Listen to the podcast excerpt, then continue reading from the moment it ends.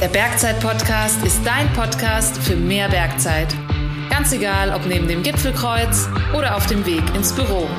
Wir wollen die Berge zu dir bringen. Immer und überall.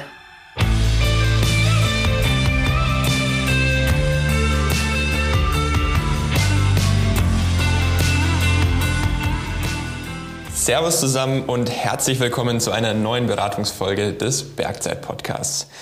Heute geht es um ein Thema, das wirklich jeden von uns betrifft, weil wir alle früher oder später unser Equipment und unsere Textilien einfach mal reinigen müssen. Dass das Ganze gewisse Auswirkungen auf die Umwelt hat, ist nichts Neues. Es gibt aber definitiv ein paar Tipps und Tricks, wie man nachhaltiger waschen kann.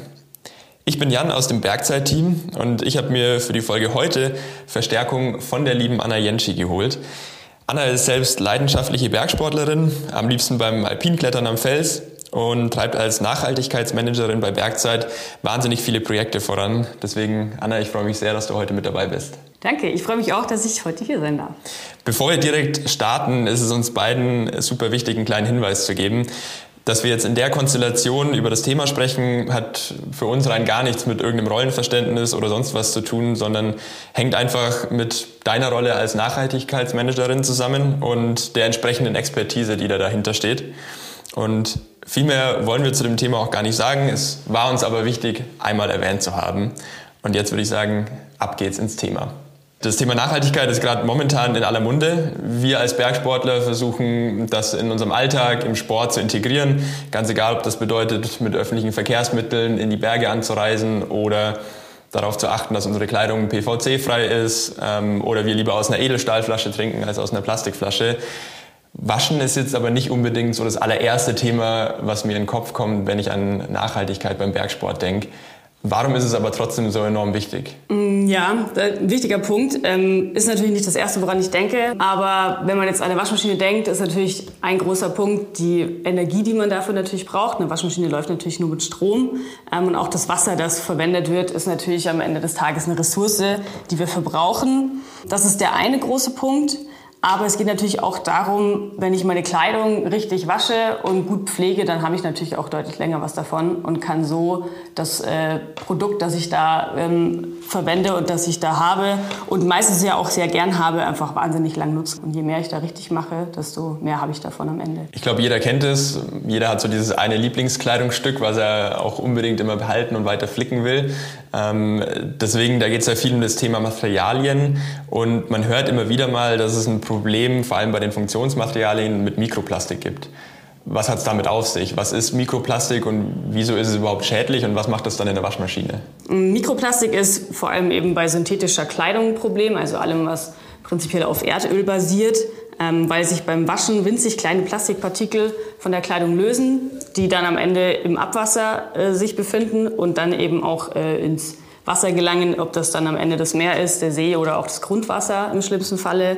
Und die sind einfach so klein, dass sie nicht rausgefiltert werden und am Ende auch in Meeresbewohnern zu finden sind und vielleicht auch irgendwann bei uns auf dem Teller. Also eigentlich so ein kleiner unsichtbarer Feind. Genau, ganz genau. Und ähm, deswegen ist es wichtig, dass wir uns mit dem Thema beschäftigen. Und es gibt da auch spezielle Möglichkeiten, was man tun kann, um das zu verringern zumindest. Das ist zum einen die Umdrehungszahl beim Schleudern, aber auch die Temperatur. Je niedriger, desto besser.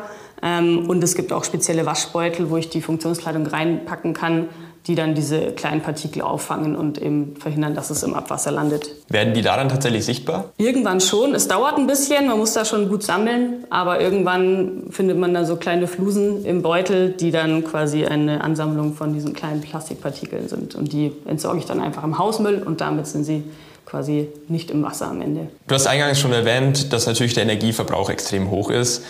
Jetzt auch vor dem Hintergrund der aktuellen Energiekrise, Thema Energiesparen, wie bekomme ich das hin beim Waschen? Geht es da wirklich primär einfach über die Temperatur? Vor allem die Temperatur ist am Ende entscheidend.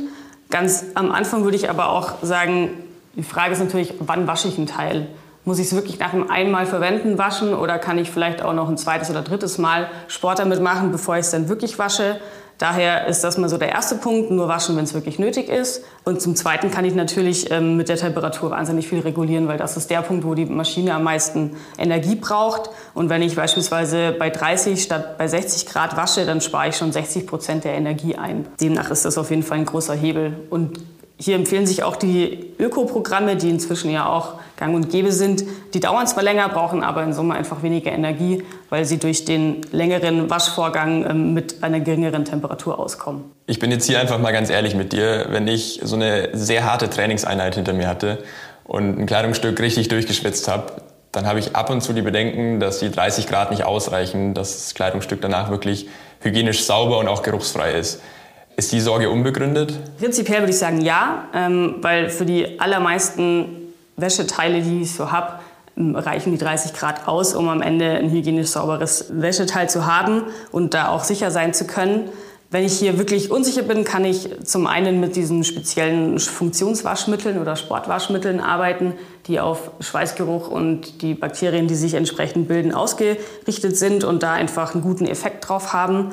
Ähm, kann auch ab und zu mal auf eigenes Risiko meine Wäsche heißer waschen, statt die empfohlenen 30 oder 40 Grad ab und zu mal mit 60 Grad waschen. Also spätestens hier ist dann wirklich die Sicherheit absolut da. Und ansonsten gibt es auch so ein paar Tricks, dass man zum Beispiel auch, wenn man die Wäsche dann also nach, nach dem Sport ähm, aufhängt und wirklich trocknen lässt und nicht irgendwie feucht in die Wäschetonne packt, dann kann ich damit auf jeden Fall auch die Bakterienbildung extrem einschränken. Und ähm, wenn es einfach trocken und gut ausgelüftet ist und dann erst in die Waschmaschine kommt, dann habe ich auf jeden Fall auch einiges gewonnen. Also es gibt durchaus Möglichkeiten, ohne hohe Temperatur dem auch vorzubeugen. Man muss sich halt nur damit beschäftigen.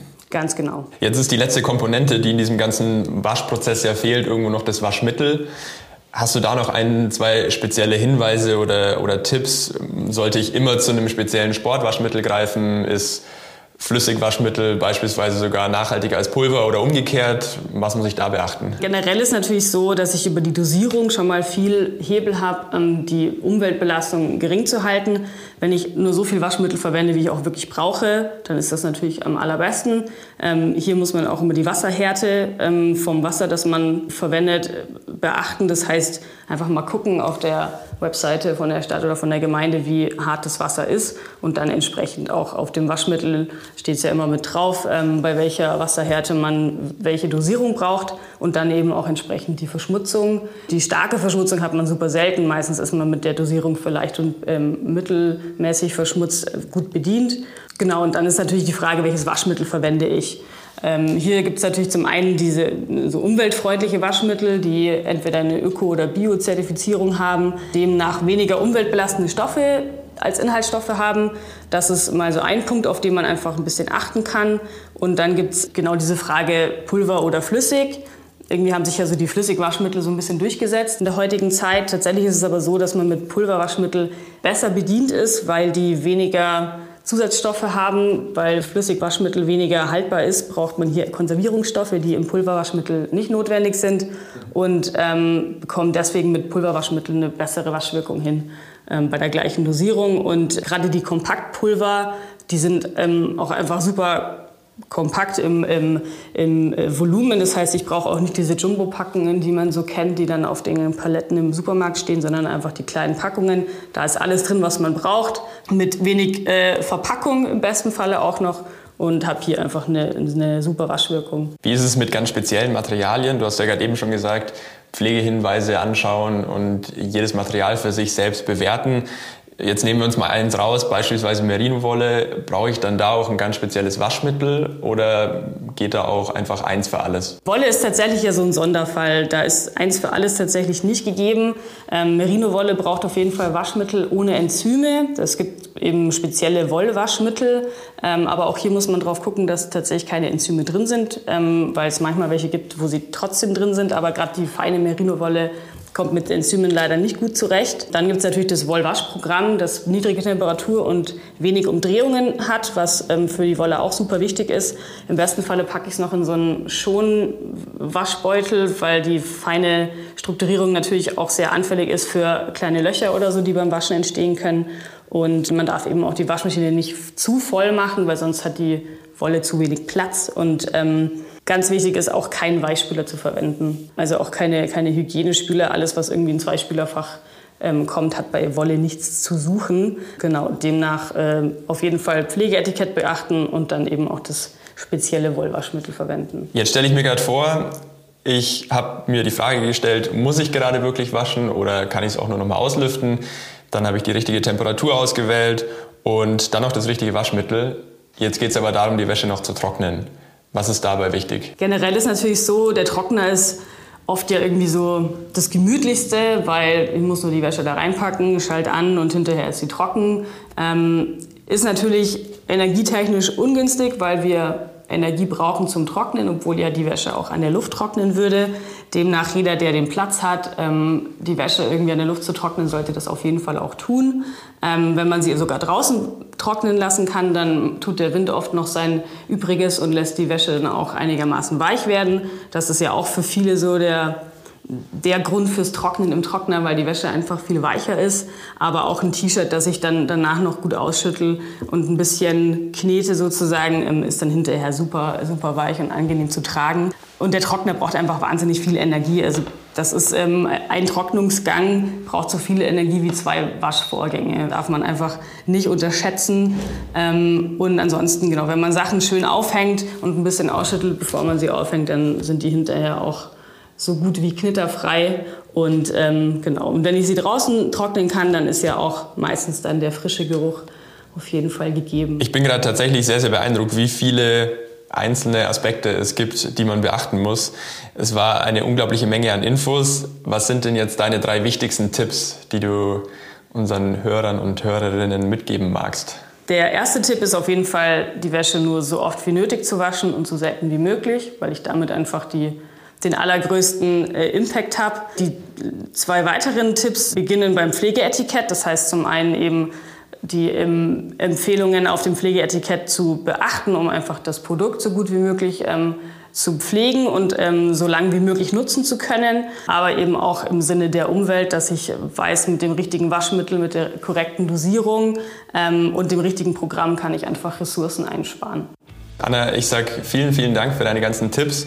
Da war extrem viel Wertvolles dabei, was, glaube ich, jeder von uns in seinen Alltag auch einbauen kann und damit dann am Ende ja, alles auch wieder ein Stück nachhaltiger und besser machen kann. Ich sage vielen Dank und wir hören uns dann bei der nächsten Beratungsfolge des Bergzeit-Podcasts. Vielen Dank fürs Zuhören.